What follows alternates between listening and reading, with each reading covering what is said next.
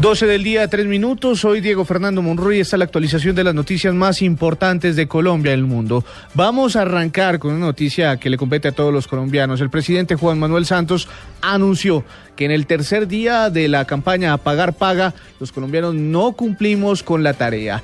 Esta es del 5% diario para evitar que se logren apagones. Pues el ahorro de energía por parte de los colombianos va en retroceso. El mandatario colombiano pidió a todos los colombianos un mayor compromiso con esta medida para evitar cortes energéticos programados. Marcela Vargas. Exem reveló que el viernes los colombianos solo ahorraron 3,91% de energía, una cifra muy por debajo de la expectativa del gobierno nacional, que es ahorrar un 5% del consumo de luz. El presidente Juan Manuel Santos hizo un llamado a todos los colombianos para que continúen ahorrando a pesar de las lluvias que se están presentando. Las lluvias que estamos viendo en Bogotá, en diferentes regiones del país, no son suficientes. Tenemos que ahorrar más de lo que estamos ahorrando hoy para evitar cortes, para evitar un racionamiento.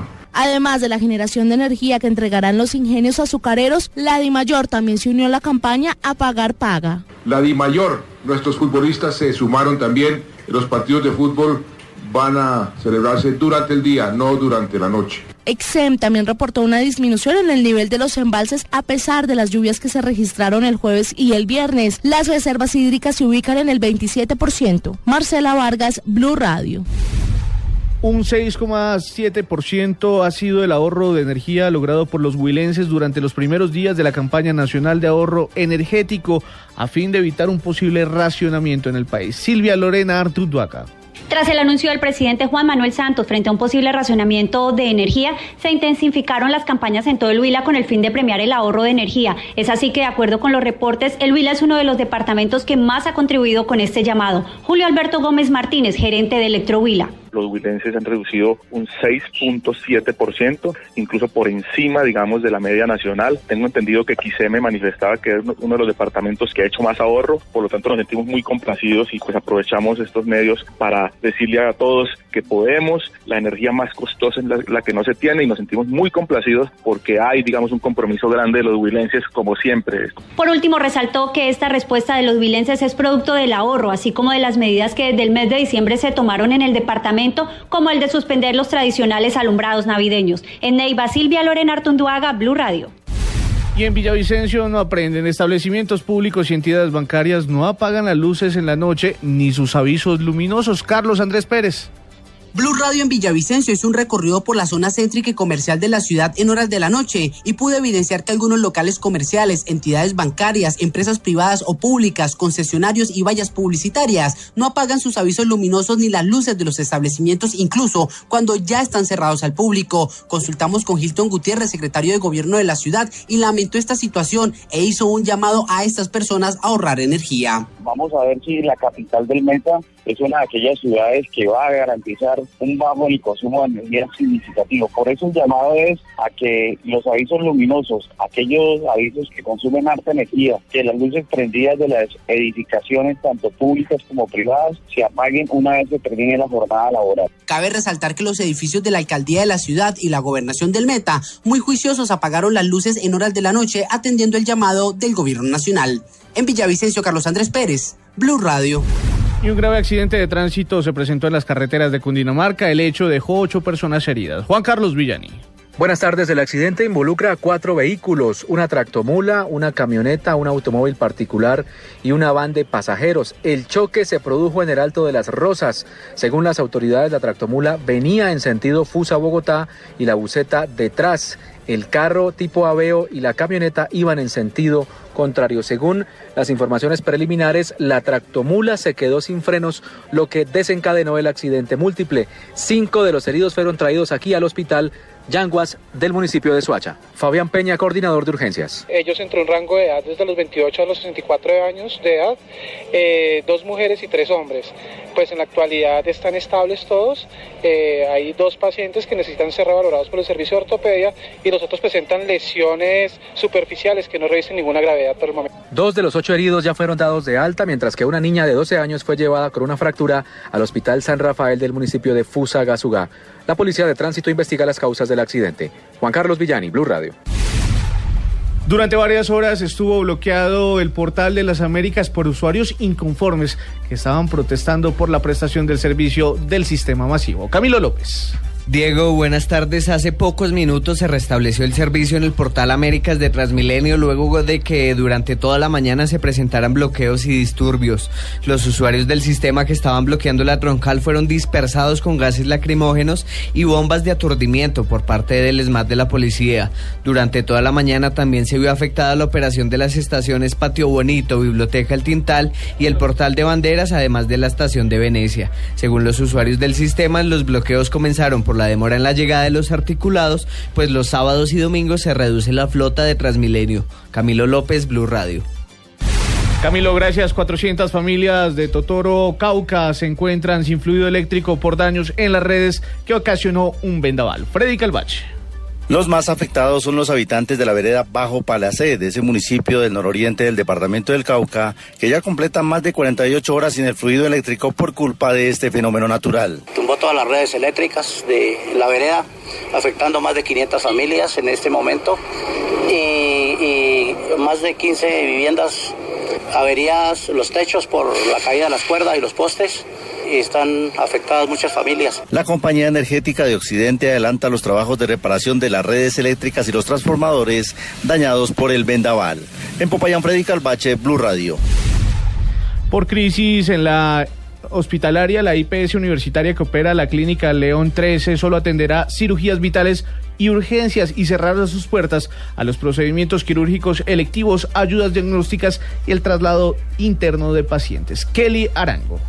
Debido a la falta de pagos por parte de la EPS y el gobierno, las directivas de la IPS universitaria decidieron restringir algunos de los servicios en salud en la clínica León 13. Así lo anunció Alejandro Munera Duque, director de docencia e investigación de la IPS universitaria. Tenemos trastornos en el funcionamiento interno de los terceros, pues activamos un plan de emergencias con todo el personal vinculado de la clínica que nos permite garantizar que las personas que se encuentran en este momento hospitalizadas sigan recibiendo una atención oportuna, segura y de alta calidad. Pero ya no estábamos en capacidad de continuar recibiendo nuevos pacientes que no sean urgentes vitales. Munera manifestó que alrededor de 180 pacientes al día dejarían de ingresar por urgencias a la clínica. Pide al gobierno que intervenga. No, nosotros estamos pidiendo que el gobierno intervenga ya en este momento un pago oportuno para las instituciones prestadoras de los servicios de salud, porque ya definitivamente no damos más. Además, informó que mientras se supera la crisis se necesitará alrededor de 10 mil millones de pesos y el resto de pago de las entidades responsables. En Medellín, Kelly Arango, Blue Radio. Y falleció un comerciante de vehículos que fue atacado con arma de fuego en unas canchas de fútbol al sur de Cali. Estefanía Hoyos. El hombre de 43 años, identificado como José Ignacio Vargas, falleció en una clínica del sur de Cali, a donde llegó herido por dos impactos de arma de fuego. El ataque sicarial se presentó cuando la víctima observaba un partido de fútbol en unas canchas sintéticas del sur de la ciudad. El mayor Iván Rojas, comandante del Distrito 3 de la Policía de Cali, explica que el hecho alcanzó a generar pánico entre niños y padres de familia que se encontraban en el lugar en un torneo de fútbol. Lamentablemente él se encontraba en esa cancha viendo jugar a su esposa, llegó un sicario, le propinó varios impactos de bala. No tenemos capturas de ese caso, desafortunadamente estamos verificando cámaras, posiblemente hay un vehículo involucrado en ese sector, en ese, en ese caso como tal. Él fue trasladado en un vehículo de la policía y trasladamos a esta persona que desafortunadamente en la cirugía pues no, no aguantó el, la cirugía, valga la redundancia, y murió. Las autoridades investigan las causas del hecho y tratan de identificar a los presuntos responsables del crimen. Desde Cali, Estefanía Hoyos, Valencia, Blue Radio. Y dos policías heridos de un operativo contra la delincuencia en el norte de Bucaramanga. Javier Rodríguez. En el Hospital Universitario de Santander se encuentran bajo custodia médica dos policías que fueron atacados con arma de fuego por un grupo de delincuentes cuando realizaban un operativo en el norte de esta ciudad. Según el coronel Reinaldo Rojas, su comandante de la policía de la capital santanderiana, dos de los presuntos responsables de este ataque fueron capturados. Estaba en unos patrullajes buscando precisamente unos delincuentes que tienen orden de captura por homicidio cuando fueron sorprendidos con armas de fuego, afortunadamente fuera de peligro, un disparo, en la parte del hombre que no le causó pues ninguna lesión eh, de consideración y el otro tiene un disparo en la parte posterior del hombro eh, que le quedó alojado, pero estamos eh, ya en proceso de recuperación. Afortunadamente ya están bien. Los capturados por el ataque contra estos policías en Bucaramanga serán presentados en próximas horas ante un juez de control de garantías. En la capital santanderiana, Javier Rodríguez, Blue Radio. El ejército y la policía brindará seguridad a familiares del hombre señalado de haber asesinado a un adolescente de 13 años en el municipio de Santa Rosa del Sur, en donde se registró una sonada, a fin de evitar que nuevamente la comunidad intente hacer justicia por sus manos. Diana Ospino. El gobernador de Bolívar, Dumec Turbay, señala que algunos familiares del hombre, señalado de ser el presunto asesino del adolescente de 13 años, debieron ser sacados del municipio de Santa Rosa del Sur, en el departamento de Bolívar, mientras que otros permanecen en el pueblo protegidos por las autoridades para evitar que la comunidad arremeta contra ellos. Algunos por seguridad fueron ya enviados a otro, a otro municipio cercano y otros pues están teniendo la, la seguridad del caso por parte de, de la policía y del ejército que está acantonado allá. Eh, esperamos que no, no vuelva a suceder nada. Ya eh, demasiado dolor tenemos con la muerte de la niña y con este joven para tener que enfrentarnos a otra situación difícil. La menor estaba desaparecida desde el pasado lunes cuando salió hacia el colegio. Su cuerpo fue encontrado con el uniforme y junto a ella sus útiles escolares. En Barranquilla, Diana Ospino, Blue Radio. Se presentaron protestas de oficialistas y opositores en Venezuela. Se registró en Ecuador un sismo de 4 grados en la escala de Richter y el Papa Francisco cumple su tercer año en el pontificado. El resumen internacional lo tiene Malena Estupiñán. Hoy se presentan protestas en Venezuela. Miles de manifestantes, opositores y oficialistas marchan por separado en Caracas. Los primeros piden la renuncia del presidente Nicolás Maduro y los oficialistas protestan por el decreto estadounidense que afirma que Venezuela es una amenaza para el país. El presidente de Francia, François Hollande, aseguró hoy tras reunirse en el Palacio del Eliseo con una quincena de líderes progresistas europeos que no hará ninguna concesión a Turquía en materia de derechos humanos o de criterios de liberación de visados. El Vaticano revocó el arresto domiciliario del sacerdote español Lucio Vallejo por comunicarse con el exterior y lo encarceló nuevamente. Vallejo es acusado de revelar secretos de la Santa Sede. Hoy concluirá el traslado de los cubanos varados en Cuba que esperaban seguir su viaje hacia Estados Unidos. El expresidente Pastrana se queja en Twitter por la manera en la que Starbucks promociona el café colombiano en Bakú, Azerbaiyán. La conocida marca dice que el café se puede probar, pues no es cocaína. El Papa Francisco cumple su tercer año en el pontificado y lo celebra con una cena con los menos favorecidos. Se registró en Ecuador sismo de 4 grados en la escala de Richter. El terremoto no dejó muertos ni grandes pérdidas materiales. Raúl Castro reiteró su apoyo a Venezuela y rechazó el decreto de Estados Unidos. Gracias, a Malena. 12 del día, 15 minutos. Mucha atención porque las FARC hace pocos minutos acaban de arremeter desde La Habana contra las zonas de concentración. La información la tiene nuestro enviado especial a la isla, Juan Carlos Mateus. Buenas tardes. Precisamente en un foro con comunidades de Río Sucio, Chocó y a través de videoconferencia, Bencos Biojó, uno de los negociadores de las FARC aquí en La Habana, Cuba, lanzó fuertes críticas, arremetió contra la reforma del proyecto de ley de orden público aprobado esta semana en el Congreso y específicamente contra las zonas de concentración. Mira, lo que se aprobó en el Congreso son cárceles a cielo abierto, no son para un tránsito son concentración como lo están planteando ellos.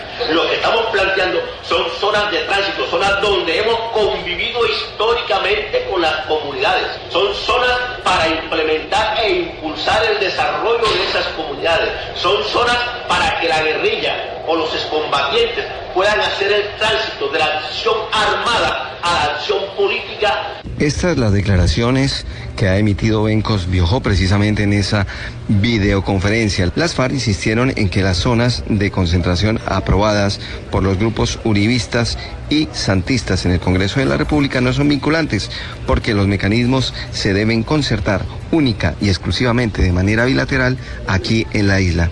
Información con Juan Carlos Mateus en Blue Radio. A las 12.17 minutos vamos a conocer el resumen de la jornada deportiva de este sábado con Pablo Ríos. Diego, buenas tardes. Barcelona no cesa su marcha en la Liga Española. Sin el uruguayo Luis Suárez, el conjunto catalán venció 6-0 al Getafe en el Camp Nou con anotaciones de Juan Rodríguez en contra, Munir, Lionel Messi, Arda Turán, Turán y un doblete de Neymar. Además, Messi desperdició un penalti en la primera mitad. Con esta victoria, el cuadro blaugrana acumula 12 consecutivas por liga y le toma 11 puntos de distancia al Atlético de Madrid que recibirá al Deportivo La Coruña hoy a las 2 y 30 de la tarde. En el fútbol de China, Jackson Martínez marcó su segundo gol por liga. El colombiano anotó en la victoria 3-0 de su equipo el Guangzhou sobre el Changchun por la segunda jornada.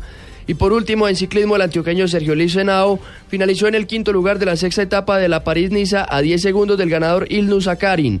En la clasificación general quedó en la séptima casilla a 39 segundos del líder, su compañero del Team Sky, Geraint Thomas. Pablo Ríos González, Blue Radio. 12 del mediodía, 18 minutos. Para la ampliación de estas y otras noticias pueden consultar nuestra página de internet www.bluradio.com. En Twitter somos Blue Radio Co.